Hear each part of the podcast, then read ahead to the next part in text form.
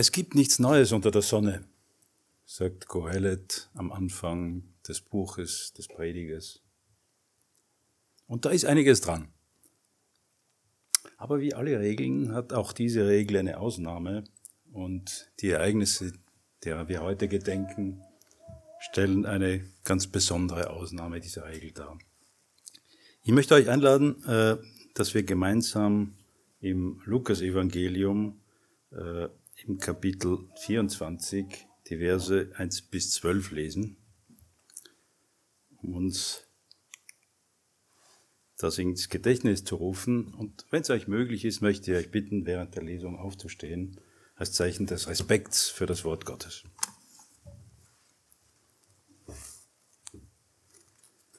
Am ersten Tag der Woche kamen sie in aller Frühe zum Grab, um wohlriechende Öle zu bringen, die sie zubereitet hat. Die Rede ist hier von einer Gruppe von Frauen. Sie fanden den Stein vom Grab weggewälzt. Sie traten ein, aber sie fanden den Leib des Herrn Jesus nicht. Und es geschah, als sie ratlos darüber waren, siehe, da traten zwei Männer in glänzender Kleidung zu ihnen. Als sie erschraken und die Gesichter zum Boden neigten, sprachen die Männer zu ihnen, was sucht ihr den Lebenden bei den Toten? Er ist nicht hier, sondern er ist auferstanden. Erinnert euch, wie er zu euch sprach, als er noch in Galiläa war und sagte, der Menschensohn muss in die Hände von Sündern ausgeliefert und gekreuzigt werden und am dritten Tage auferstehen. Da erinnerten sie sich seiner Worte. Nachdem sie vom Grab heimgekehrt waren, verkündeten sie all das den elf Aposteln und allen anderen.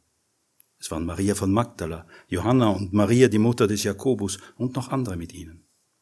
Sie sagten all das zu den Aposteln, aber diese Worte erschienen ihnen wie dummes Zeug, und sie glaubten ihnen nicht. Petrus aber stand auf und lief zum Grab. Er beugte sich hinein und sah nur die Leinen binden. Dann ging er weg und wunderte sich, was wohl geschehen war. Danke, ihr dürft euch gern wieder setzen.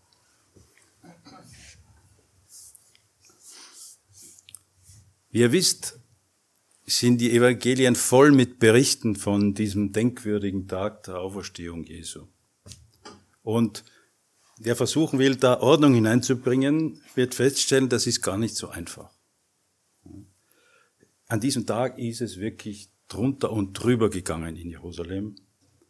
Die einen laufen hierhin, die anderen dorthin. Es ist ein großes Durcheinander. Und man kann es verstehen. Ich habe uns heute diesen Text ausgesucht äh, aus zwei Gründen. Zum ersten, weil er wirklich die allerersten Begegnungen der christlichen Gemeinde mit dem Phänomen der Auferstehung schildert. Die ersten Augenblicke, wo das langsam einsickert. Und zum anderen, weil es Lukas geschrieben hat und äh, wie, ihr kennt Lukas, denke ich, und wie er am Anfang seines Evangeliums schreibt, versucht Lukas wirklich seinem Freund Theophilus Gewissheit zu verschaffen. Und er macht das, indem er sehr ernsthaft die Dinge recherchiert, Augenzeugen befragt und so weiter. Und man merkt das seinem Text auch an. Ich weiß nicht, ob ihr es bemerkt habt, aber hier ist alles Fakten. Ja? Hier ist keine Auslegung, hier ist kein theologischer Einfluss. Hier wird nur geschildert, was wirklich geschehen ist, aus der Sicht eines ersten Historikers. Und die Geschichte, die wir hier hören, das ist die Geschichte von ein paar Frauen. Frauen, die äh, Jüngerinnen Jesu waren. Jesu hatte nicht nur Männer um sich gesammelt, sondern eben auch Frauen. Und die bekannteste von ihnen ist Maria von Magdala, um die sich auch viele Legenden ranken. Maria von Magdala, von der wir im Lukas-Evangelium auch hören, dass Jesus von ihr sieben Dämonen ausgetrieben hatte. Neben ihr finden wir eine gewisse Johanna, von der wir wissen, dass sie die Frau eines Verwalters des Königs Herodes war, also vermutlich aus guter Familie. Und dann sehen wir auch noch eine gewisse Maria, Mutter des Jakobus. von der wir etwas weniger wissen. Manche glauben, sie war eine Tante von Jesus, aber das ist nicht ganz gewiss. Marien gibt's zu dieser Zeit wie Sand am Meer. Äh, jedenfalls, diese Frauen sind Jünger Jesu und sie sind ganz besonders äh, treue Jünger Jesu. Wir sehen das an der Tatsache, dass, dass sie da sind, als der Herr gekreuzigt wird. Die meisten Apostel haben Reis ausgenommen. Johannes ist da und diese Frauen sind da.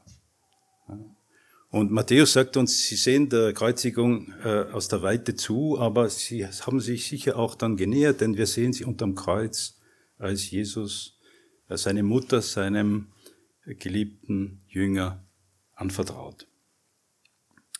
Also diese Damen waren wirklich äh, die Crème de la Crème der Jünger, möchte ich sagen, die treuesten von ihnen. Und sie sind auch noch da, als Jesus schon verstorben ist. Sie schauen ganz genau zu, was mit seinem Leichnam geschieht, denn sie haben ein Projekt. Ihr wisst, ist Jesus kurz vor dem Sabbat gestorben und musste dann schnell, schnell beerdigt werden. Aber natürlich wollen sie ihm gebührend die letzte Ehre erweisen und sie wollen ihn eben einbalsamieren. Das kann man nicht während des Sabbat machen, aber sobald der Sabbat vorbei ist und die Nacht, die darauf folgt, sind sie schon wieder da. Ja, ganz in aller Herrgottsfrühe sind sie unterwegs, um dieses Projekt zur Ausführung zu bringen. Sie haben alle diese Salben und so weiter vorbereitet und sie wollen jetzt zum Grab gehen. Auf dem Weg fragen sie sich noch, wie sie das wohl anstellen werden, dass sie das Grab öffnen. Denn wie ihr wisst, äh, wurde dieses Grab mit einem schweren Stein verschlossen und das war für diese Damen natürlich ein Problem. Als sie aber am Grab ankommen, eine gute Überraschung. Das Grab ist offen. Äh, das ist natürlich hilfreich. Eine kleine Randbemerkung. Äh, wir sehen hier nichts von Soldaten. Obwohl wir wissen, dass das Grab von Soldaten bewacht worden war. Vermutlich ist es so, dass äh, es wird uns geschildert, anderswo, dass sozusagen während der Auferstehung ein Engel gekommen ist und sich auf den Stein gesetzt hat und die Wachen völlig in Panik versetzt hat.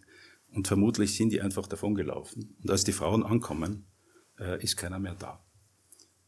Aber ihr seht schon, das ist wirklich so ein Hin und Her äh, den ganzen Tag lang äh, auf, dieser, äh, auf diesem Platz. Die Damen kommen, sie finden das Grab offen, äh, aber dann gibt es eine böse Überraschung. Äh, das Grab ist nicht nur offen, sondern es ist auch leer.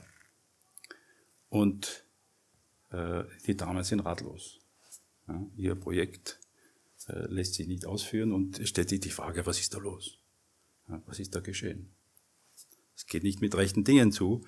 Und vermutlich äh, die Geschichte, die wir gerade vorhin vorgelesen bekommen haben aus dem Johannesevangelium, wo Maria von Magdala wegläuft, um die Apostel zu informieren, das ist wahrscheinlich an dieser Stelle geschehen, ja, als sie das gesehen hat. Aber die anderen Damen bleiben offensichtlich zurück und sind ratlos. Und dann äh, bekommen sie Gesellschaft. Ja. Denn hier treten plötzlich zwei Männer auf in, glänzenden, in glänzender Kleidung. Ich habe euch vorhin gesagt, Lukas ist immer sehr faktuell. Ja. In anderen Evangelien werdet ihr finden, dass das Engel waren und das waren sie ganz bestimmt. Aber Lukas äh, konzentriert sich auf das, was die Leute gesehen haben. Ja? Und was sie gesehen haben, die wussten natürlich nicht, dass das Engel sind, sondern was sie gesehen haben, waren, dass das hell gekleidete oder leuchtend gekleidete Männer waren. Und einer von denen spricht jetzt äh, die Damen an und stellt ihnen die Frage, eine etwas eigenartige Frage, wenn man sich überlegt, äh, was sucht ihr den Lebenden bei den Toten? Nun, der Punkt ist ja eigentlich, dass sie ja gar keine Lebenden suchen. Ja, sie suchen ja einen Toten. Ja. Aber wahrscheinlich ist das nur eine rhetorische Frage. Äh, ich, ich höre hier eigentlich einen kleinen Vorwurf heraus, einen, einen Rüffel. Ja. So, warum sucht ihr einen Toten? Ja. Und dann fügt er hinzu, er ist nicht hier. Ja, das haben die Damen schon festgestellt. Aber, und das ist wichtiger, er ist auferstanden. Was soll das heißen? Und weil das noch nicht reicht, offensichtlich fügt er noch hinzu, Erinnert euch doch, als er zu euch sprach, als er noch in Galiläa war, da waren diese Damen schon seine Jüngerinnen, und sagte, der Menschensohn muss in die Hände von Sündern ausgeliefert und gekreuzigt werden und am dritten Tage auferstehen. Und jetzt fällt der Groschen. Ja, das stimmt. Ja, das hat er uns gesagt. Ja, gehört hatten sie das alle, aber verstanden hatten sie es nicht. Aber jetzt macht es irgendwie mehr Sinn. Und sie erinnerten sich seiner Worte und daraufhin gehen sie weg äh, in die Stadt, weil sie wollen das jetzt den anderen Jüngern, den Aposteln und so weiter mitteilen. Aber äh, die Reaktion der Apostel ist nicht äh, besonders positiv. Wie ihr hier seht, diese Worte erschienen ihnen wie dummes Zeug. Das Geschwätz von hysterischen Weibern. Ja. Unsinn. Unfug. Und sie glaubten ihnen nicht. Ja. Und hier sehen wir wieder Petrus, der zum Grab läuft ja, und der feststellt, das stimmt, das ist offen, äh, diese Leinenbinden sind noch da, aber sonst. Und er wundert sich, was geschehen ist. Und danach kommt wahrscheinlich eben auch Maria von Magdala zurück ans Grab, trifft dort die Engel und trifft dann als Erste den auferstandenen Christus. Aber das hat uns Lukas hier nicht erzählt.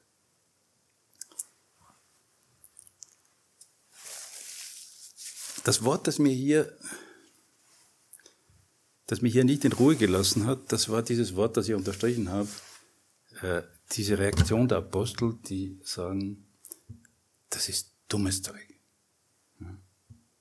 Dummes Zeug. Hysterische Weiber. Die Auferstehung passt nicht in ihr Weltbild. Nun, man kann es ihnen irgendwie nicht verdenken, würde ich sagen. Die Apostel waren Juden fromme Juden. Und soweit wir das wissen, zur Zeit Jesu haben die meisten Juden wohl an eine Art Auferstehung geglaubt. Ihr wisst, im Alten Testament sind diese Dinge nicht so ganz äh, klar äh, beschrieben. Ähm, man muss schon zwischen den Zeilen lesen. Der Herr Jesus hat uns vorgemacht, wie man es macht, aber äh, wir haben keine ganz klaren Texte, die das jetzt wirklich äh, verkünden. Aber in der Zeit zwischen dem Alten und dem Neuen Testament wurde das immer klarer für die Juden, dass es so eine Auferstehung geben muss. Wir sehen das auch in den Schriften dieser Zeit. Diese Lehre äh, kristallisiert sich immer mehr heraus. Die Leute haben verstanden, dass das muss kommen. Ja? Und zur Zeit Jesu war das wohl in der Regel äh, was geglaubt wurde. Es gab ein paar Gruppen, die das geleugnet haben, das sehen wir auch in der Schrift. Ja. Aber im Großen und Ganzen glaubte man an die Auferstehung der Toten. Aber das war eine Auferstehung am Ende der Zeit. Ja, für das Weltgericht. Und das war eine Auferstehung von allen Menschen. Ja. Alle würden vor das Gericht kommen. Ja, am Ende der Zeiten, also in einer mehr oder weniger fernen Zukunft, aber etwas verschwommen. Ja. Dass die Auferstehung hier und jetzt stattfinden soll. In unserer Zeit, in unserem Land, in unserem Ort. Und noch dazu eine Auferstehung von einer einzelnen Person. Also das, das passt auch ins jüdische Weltbild nicht hinein. Und das ist, trifft auch zu auf die, sozusagen die allgemeine Kultur ja, um, um Judäa herum. Ja. Ihr wisst, Judäa war Teil des Römischen Reichs und das Römische Reich, das war die Denker des Römischen Reichs, das waren die Griechen. Ja. Und für die Griechen äh, ist die Auferstehung der Toten, körperliche Auferstehung, ein Unding. Ja. Ich habe euch einen Text herausgesucht, der das wirklich schön auf den Punkt bringt. Das ist ein Ausschnitt aus einer Tragödie von Aeschylus die Ephemeniden, und dort lässt Aeschylus den Apollos, den Gott Apollos, Folgendes sagen. Der Mann, nachdem der Staub sein Blut hat aufgesaugt, also der gestorben ist, einmal gestorben gibt es keine Auferstehung. Dafür schuf keine Zaubersprüche mein Vater Zeus. Also klarer kann man es, glaube ich, nicht sagen. Einmal gestorben, gibt es keine Auferstehung. Gibt's nicht. Das läuft nicht so. Die Griechen glaubten schon ans, also, soweit man das weiß, immer schwierig zu sagen, was die Leute genau glaubten, aber es scheint, sie glaubten schon an so eine Art Jenseits, an eine Art Leben nach dem Tod, eine Art äh, seelischer Zustand in einem Schattenreich oder so etwas, aber nichts Körperliches, versteht ihr? Ja. Einmal gestorben gibt es keine Auferstehung.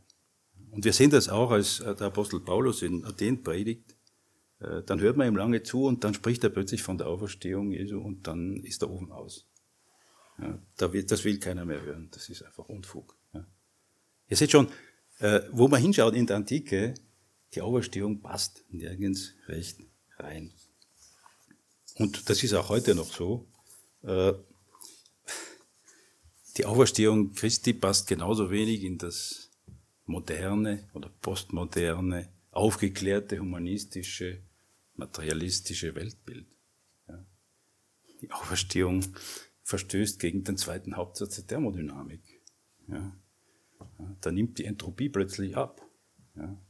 Das kann nicht sein. Das kann nicht sein.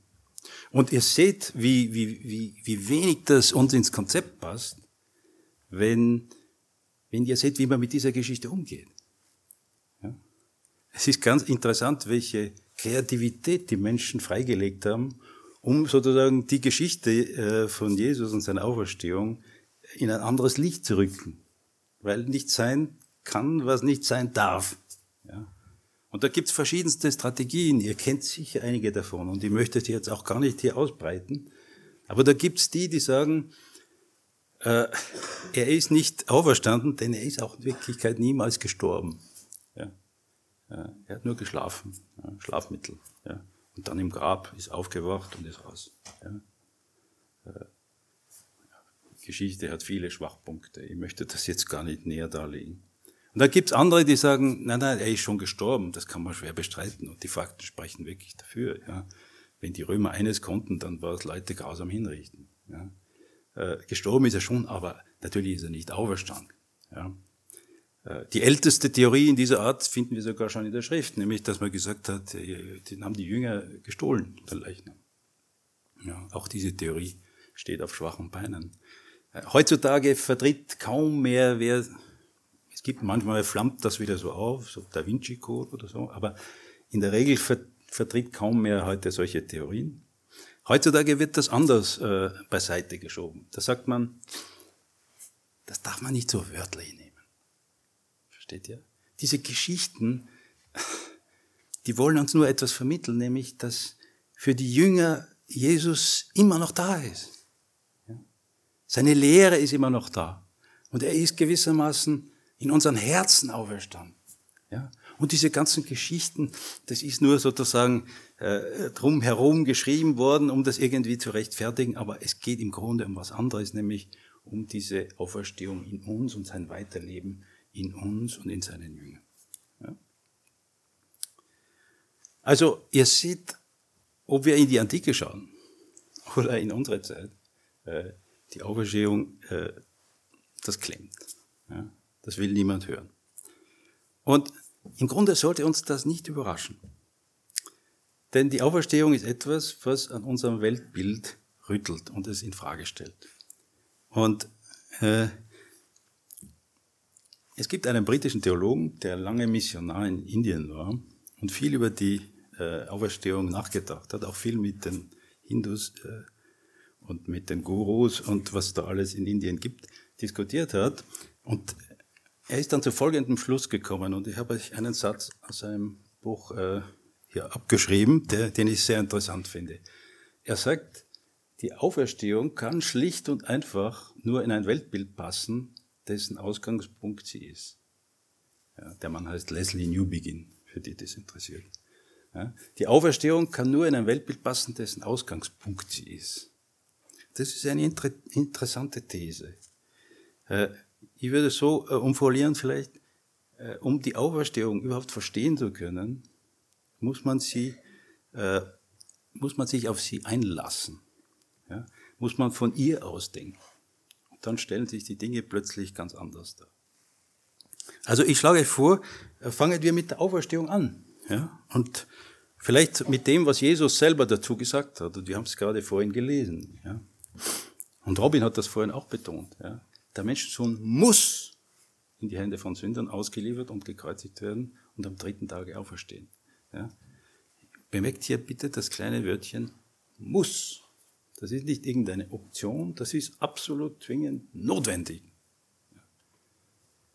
Wie kann das sein? Nun, äh, um das zu verstehen, müssen wir jetzt in diese große Geschichte, äh, die uns die Schrift liefert, einsteigen. Wir müssen das große, den großen Zusammenhang sehen. Und ihr kennt diese Geschichte. Ich möchte nur ein paar wichtige Etappen ins Gedächtnis rufen. Diese Geschichte beginnt mit der Schöpfung. Dass der Herr Himmel und Erde geschaffen hat. Und dann das Leben geschaffen. Die Kreaturen. Und dann den Menschen. Sein Ebenbild. Und die Schrift sagt uns, alles in dieser Schöpfung war gut. Alles war gut. Aber dann, dann hat sich etwas eingeschlichen. Dann taucht plötzlich Satan auf, der auch gefallen sein muss, nur über diesen Fall wissen wir so gut wie nichts. Und angestachelt von Satan hat sich der Mensch gegen Gott aufgelehnt. Und damit, sagt uns die Schrift, damit ist der Tod in die Welt gekommen. Und seitdem leben wir unter der Herrschaft des Todes. Und wenn ihr in der Schrift lest, ihr werdet sehen, der und der hat gelebt so viele Jahre und dann ist er gestorben, und dann ist er gestorben und dann ist er gestorben. Das ist so eine Litanei des Todes, die wir da finden. Ja. Aber gleichzeitig oder fast gleichzeitig mit dem Sündenfall taucht auch etwas Interessantes auf, nämlich eine Verheißung des Herrn. Diese Verheißung, die er der Frau gibt, dass ihre Nachkommenschaft den Kopf Satans, dieser Schlange, zermalmen wird. Der Ursacher des Todes wird selber vernichtet werden. Und diese Versprechung, die kristallisiert sich dann immer weiter, je weiter wir in der Schrift voranschreiten. Dann kommt dann Abraham. Und plötzlich bekommt Abraham diese Versprechung, durch ihn, durch seine Nachkommenschaft, würden alle Nationen der Welt gesegnet werden. Und dann kommen wir zu Jesaja da habe ich euch einen Text mitgebracht von Jesaja, der nicht so bekannt ist, Kapitel 25, äh, wo er schreibt, und der Herr der Herrscher wird auf diesem Berg das Gesicht der Hülle verschlingen, die alle Völker verhüllt, und die Decke, die über alle Nationen gewoben ist. Etwas dunkle Bilder, aber es wird dann klar. Verschlingen wird er den Tod für immer.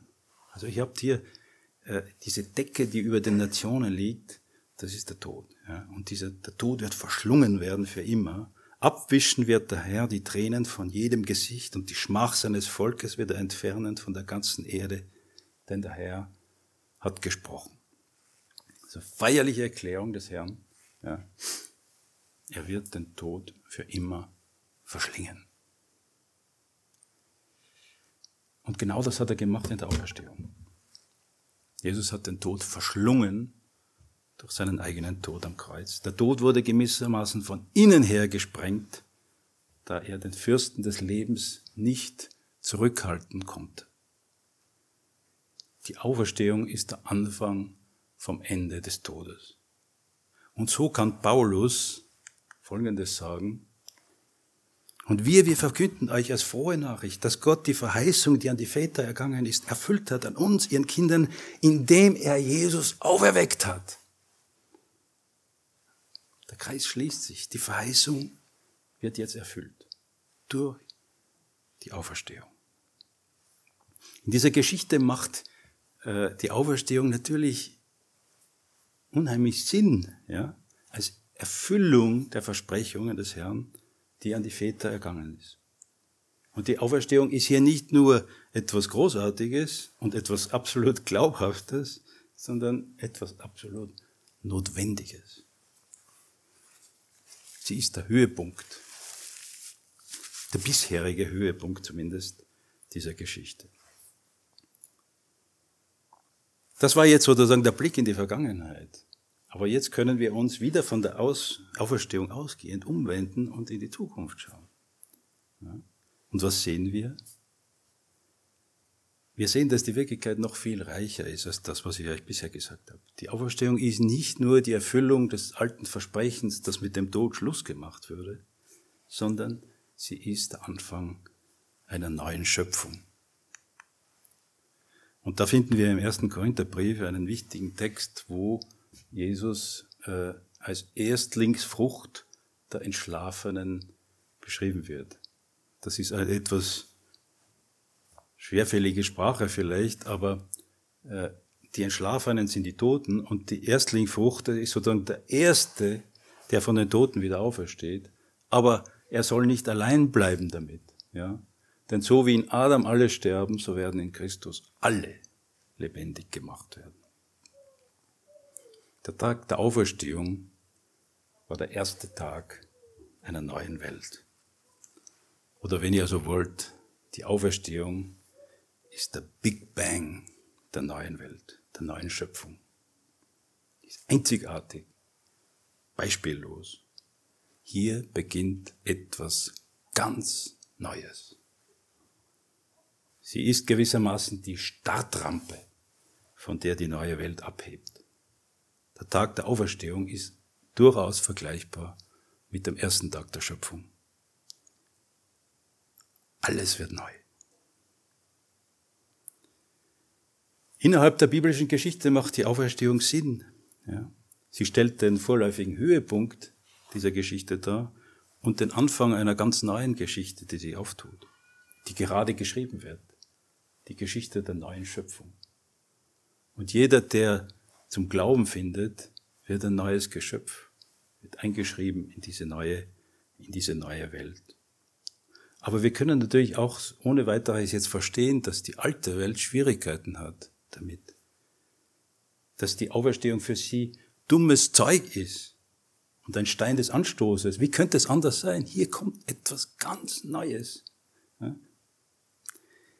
Die alten Geräte funktionieren nicht mehr, versteht ihr?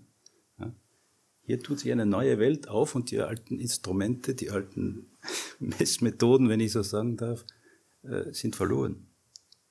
Es ist etwas radikal Neues, was da auf uns zukommt. Und natürlich für viele, für die alte Welt ist das Unsinn. Dummes Zeug. Altweibergeschwätz. Vielleicht geht es dir auch so. Vielleicht hast du auch Schwierigkeiten mit Auferstehung und fühlst dich, äh, wie soll ich sagen, kannst nicht recht damit anfangen. Ja. Scheint dir als Unfug, als Unsinn. Wenn das so ist, dann würde ich sagen, bist du in guter Gesellschaft. Ja, den Aposteln ging es genauso. Ich möchte dich nur einladen, wenn das dein Fall ist, dass du das nicht einfach wegschiebst. Äh, hier stoßen Weltbilder aneinander. Und wenn dein Weltbild nicht von der Auferstehung ausgeht, dann ist es vielleicht zu eng. Wenn du mit der Auferstehung nichts anfangen kannst, dann vielleicht deshalb, weil du dafür die Mittel nicht hast, weil dein Weltbild zu eng geworden ist für diese neue Welt. Deshalb möchte ich dich einladen, wenn das dein Fall ist, dass du offen bleibst, dass du dir das überlegst, dass du von dieser Geschichte von der Auferstehung ausgehst und dir überlegst, ob das nicht mehr Sinn macht als das, was du weißt.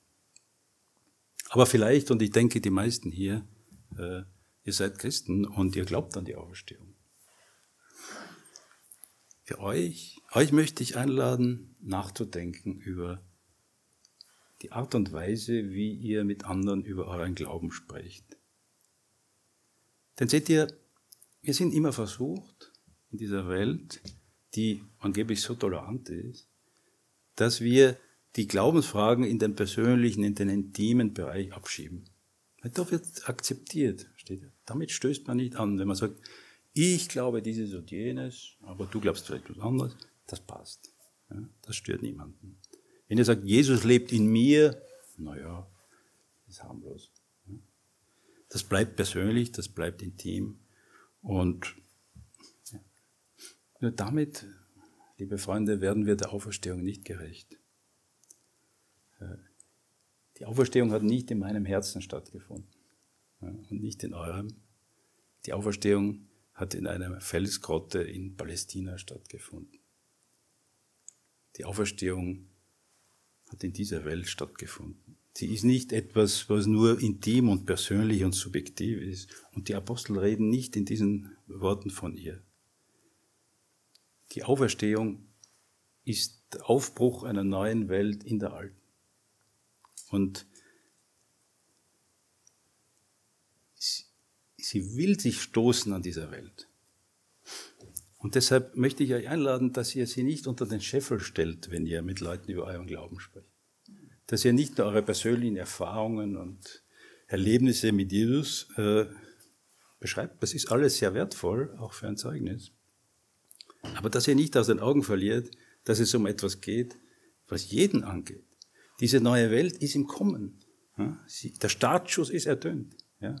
Und die kommt, ob wir es wollen oder nicht. Und deshalb müssen wir jeden eigentlich damit konfrontieren. Jeder sollte zumindest wissen, äh, dass es sie gibt. Sie stellt das Weltbild des modernen Menschen genauso in Frage wie das Weltbild äh, des antiken Menschen.